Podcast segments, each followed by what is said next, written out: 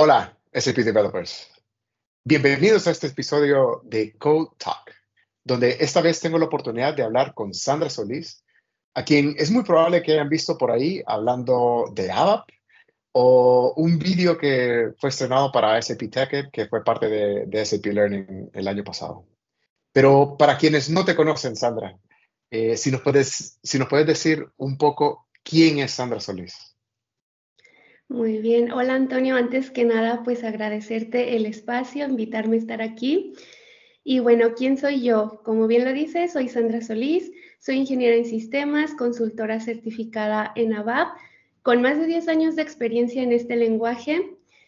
Y creo que mi pasión por esta programación me llevó a crear mi propio canal, Mundo ABAPer, en el cual comparto mi experiencia, mis tips y... Em, pues mi vida cotidiana va. Y eh, como bien lo dijiste, también tuve la oportunidad de ganar el Devtoberfest y de participar haciendo un video para SAP Ticket contando mi experiencia de éxito con SAP Learning. Muy bien, muy bien.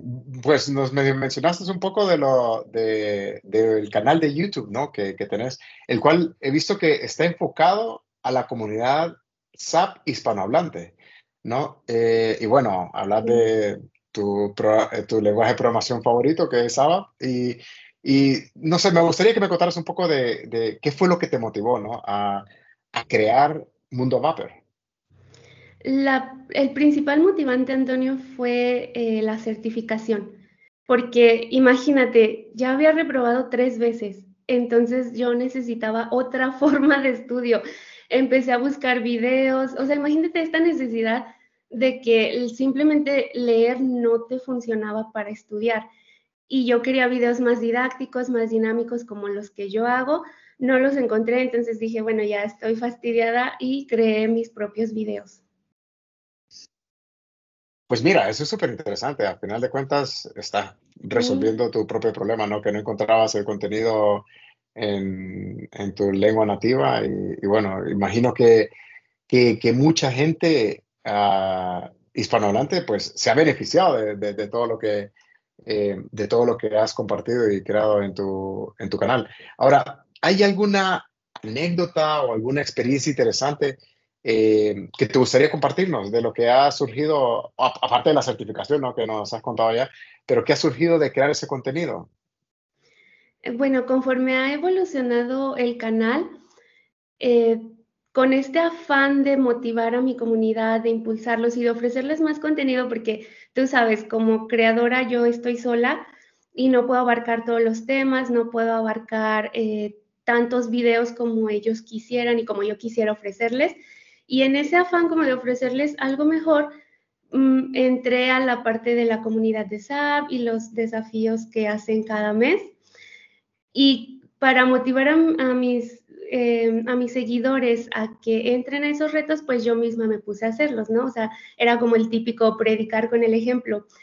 Y pues con ese afán de, crear más contenido, de ofrecerles mejores herramientas, fue que concursé en el Devtoberfest y creo que ha sido la mejor experiencia hasta ahora en la creación de contenido que por este afán y por este gusto, pues me metí a concursar y gané el viaje y eso pues ya me abrió un poquito el camino acá para hacer otras cosas. Qué bueno, eh, pues mira, qué bueno, me alegra mucho que todo ese contenido que hay como parte de tutorials eh, de alguna manera te ha servido no solo para aprender, pero también para compartir lo que vas aprendiendo ¿no? y que pues no seas la única que se va beneficiando de eso, sino que hay muchas otras personas que, que se terminan beneficiando de ello. ¿no? Eh, y bueno, o sea, Sí, disculpa, continúa. De hecho, Antonio, perdón que te interrumpa. Eh, sí, eh, yo, a mí me encanta compartir lo que sé, o sea, no soy esa como programadora envidiosa de, o sea, ya encontré la comunidad, ya encontré los retos y nada más yo lo voy a hacer y yo lo voy a aprender. De hecho, yo siempre, todo lo que descubro es como que eh, al instante que lo estoy descubriendo, lo comparto con la comunidad. Y algo que, que también olvidé mencionar sobre el canal, sí, fue que también yo tenía esa necesidad de hacerlo en español, porque tú sabes, el inglés, aunque lo entiendes, pues no es tu lengua eh, nativa y cuesta un poquito más estudiar en inglés. Por eso es que yo me enfoqué a que mi canal fuera en español, que ayudara a mi comunidad. Videos cortos porque a mí no me gusta que sean tan amplios de 30 o 40 minutos.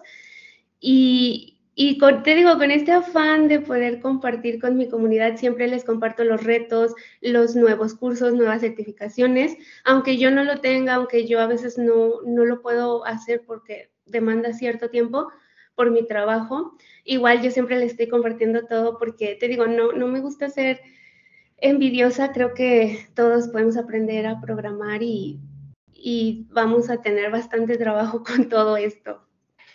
Muy bien, sí, sin duda, y inclusive por ahí salen noticias acerca de eh, una falta de consultores eh, SAP que hay, ¿no? Y entonces eso que vos compartís de alguna manera ayuda a que gente se familiarice con el contenido y que pues vayan aprendiendo, lo cual eh, pues es muy bueno, sin duda alguna.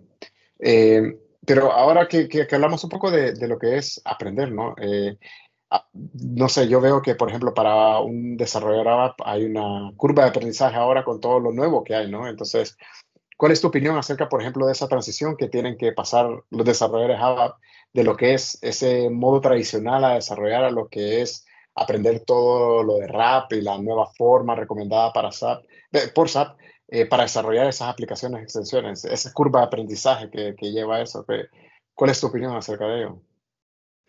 Em, creo que la curva de aprendizaje sí está un poco, o sea, pronunciada, pero también creo que ya tenemos más posibilidades de aprender, o sea, ya en Internet tenemos muchos cursos, mucha tecnología eh, muchos recursos más bien para poder aprender estas nuevas tecnologías.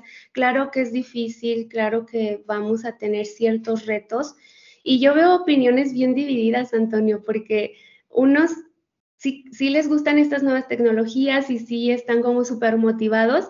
Y otros estamos un poco, bueno, me incluyo porque a veces sí, sí soy un poco resistente al cambio, entonces muchos tenemos todavía esa resistencia al cambio porque nos gusta más el modo tradicional, creo yo.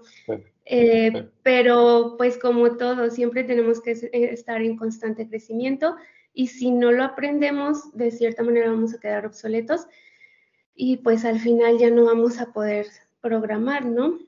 O bueno, ya no vamos a, a poder avanzar con lo que demandan las empresas o la tecnología. Entonces, pues sí, es una curva de aprendizaje un poco pronunciada, pero eh, creo que nos va bastante bien porque ya tenemos más recursos.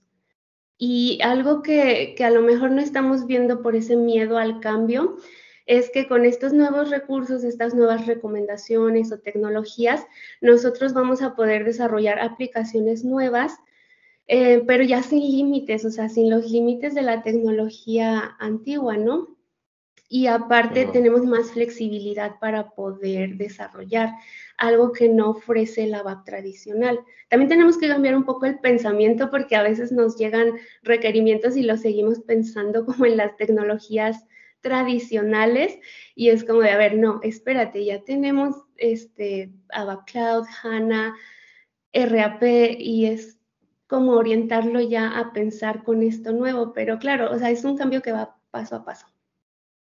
Sin duda, y yo creo que no solo es eh, los, eh, los consultores como tal, los desarrolladores como tal que tienen esa curva de aprendizaje, pero inclusive las compañías como tal. Eh, mucha gente dentro de las compañías están acostumbradas a esa forma tradicional de, de desarrollar y pues de alguna manera hay que actualizarse un poco y, e ir aprendiendo poco a poco. Hay que, es un proceso y, y, es un proceso que, que toma tiempo, eh, pero, o sea, como bien has dicho, los recursos están disponibles como para poder aprender, así que eh, es dedicarle tiempo, creo yo, un poco, ¿no? Y tener las ganas, la motivación de, de, de, llevarlo adelante. Em, y nada, pues eso, pues eh, simplemente agradecerte, Sandra, por participar en este Code Talk. Em, ha sido un verdadero placer poder conocerte y poder hablar eh, brevemente con vos. Así que muchas gracias. Gracias a ti, Antonio, por la invitación y pues bienvenidos. Muchas gracias.